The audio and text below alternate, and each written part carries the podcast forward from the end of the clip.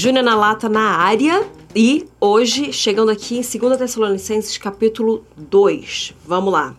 Irmãos, no que diz respeito à vinda de nosso Senhor Jesus Cristo e à nossa reunião com Ele, pedimos que vocês não se deixem demover facilmente do seu modo de pensar, nem fiquem perturbados, que quer por espírito, quer por palavra, quer por carta, como se procedesse de nós, dando a entender que o dia do Senhor já chegou.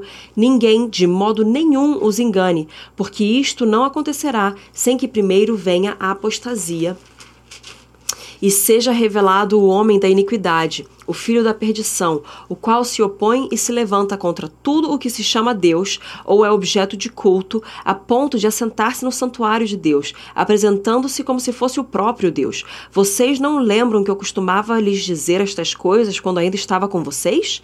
E agora vocês sabem o que o detém para que ele seja revelado a seu tempo, porque o mistério da iniquidade já opera e aguarda somente que seja afastado aquele que agora o detém. Então será revelado o iníquo, a quem o Senhor Jesus matará com um sopro de sua boca e destruirá pela manifestação de sua vinda. Ora, o aparecimento do iníquo é segundo a ação de Satanás, com todo poder, sinais e prodígios da mentira, e com todo engano de injustiça aos que estão perecendo, porque não acolheram o amor da verdade para serem salvos.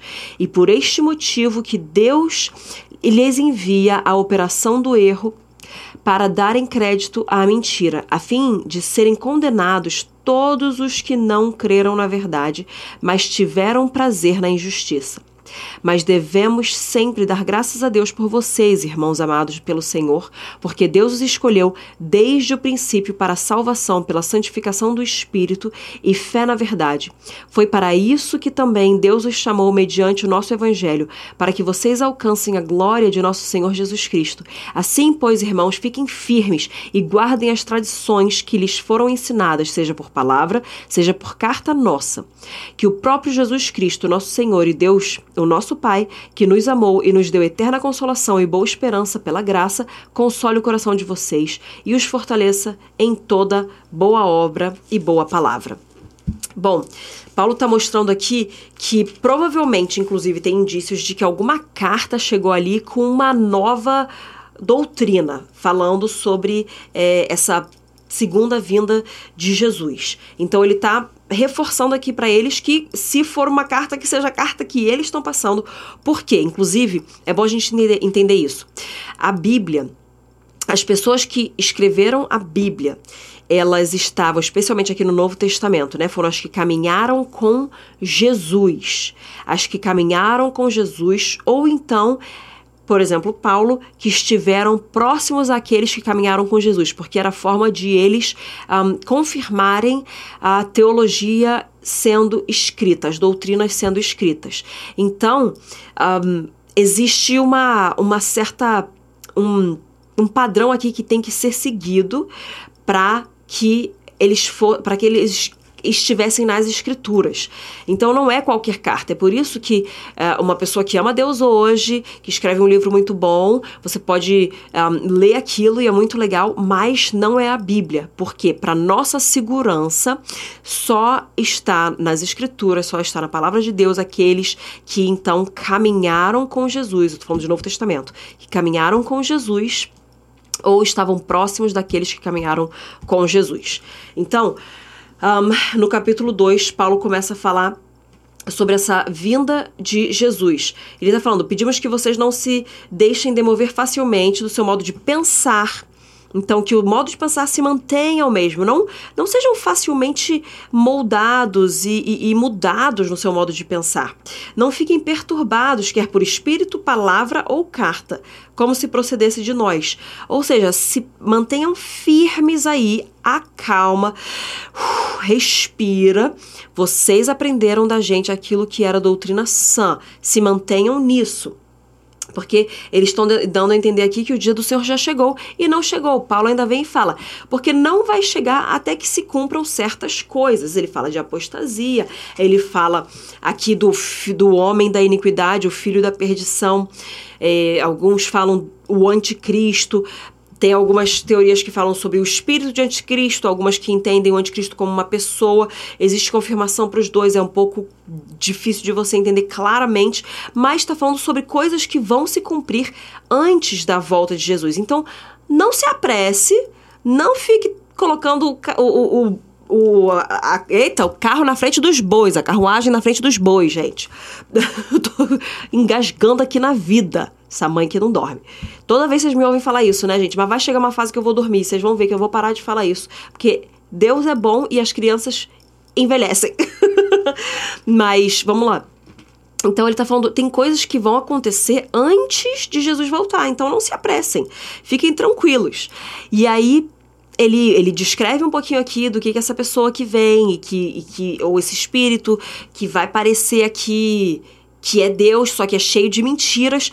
E aí é que tá a chave para mim desse capítulo, que é mais ou menos aqui do versículo 10 ao versículo 12.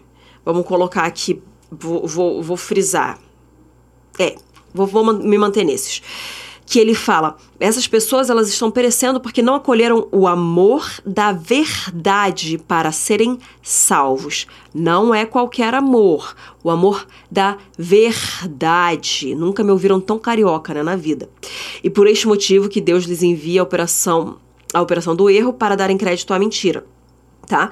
A fim de serem condenados todos os que não creram na verdade, mas tiveram prazer na injustiça. Hoje em dia existe relativismo, um relativismo absurdo acerca de tudo, qual que é a sua verdade, qual que é a sua opinião, o que que você pensa sobre isso, qual que é a sua verdade acerca do mundo. E eu tô aqui para te falar que não é a minha verdade, não é a sua verdade, não é a verdade do fulano, do ciclano, do beltrano. É a verdade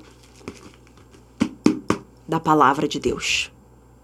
É a verdade das Escrituras. Ela não é relativa, ela não é circunstancial, ela não tem a ver com tempos. É a verdade absoluta, atemporal, eterna. E é isso que nós, a isso que nós devemos nos agarrar e nos atentar. Nós precisamos nos acolher ao amor da verdade. E o mundo, isso talvez você já tenha, me ouvido falar, mas ele fala muito acerca de amor. Se é amor porque tá errado, mas é o amor, o amor venceu o amor, o amor. Gente, não é qualquer amor, é o amor verdadeiro do Senhor. Deus é amor. Deus contém o amor verdadeiro. E o amor nunca pode ser Deus. O amor nunca pode ser maior do que Deus. O amor é um atributo de Deus, uma qualidade do Senhor. Mas Deus é maior do que o amor. Então, nós precisamos entender que é a verdade que vem acima de todas as coisas. E eles não creram na verdade, mas tiveram prazer da injustiça. Que eu e você, eu oro em nome de Jesus, venhamos ter a palavra da verdade tão fincada, arraigada, enraizada, grudada dentro dos nossos corações, que a gente nunca se distancie dela, que nós nunca caiamos numa meia verdade, que nós nunca abracemos ou amemos a injustiça, que nós sejamos sejamos sempre guiados pela verdade, amemos a verdade. Em nome de Jesus eu oro. Ele é, Jesus diz que ele é o caminho, a verdade e a vida. Ele é a verdade. Jesus Cristo é a verdade. E é a verdade que nos traz a salvação. E que essa verdade venha te alcançar e venha me alcançar. E que nós não vivamos de opiniões.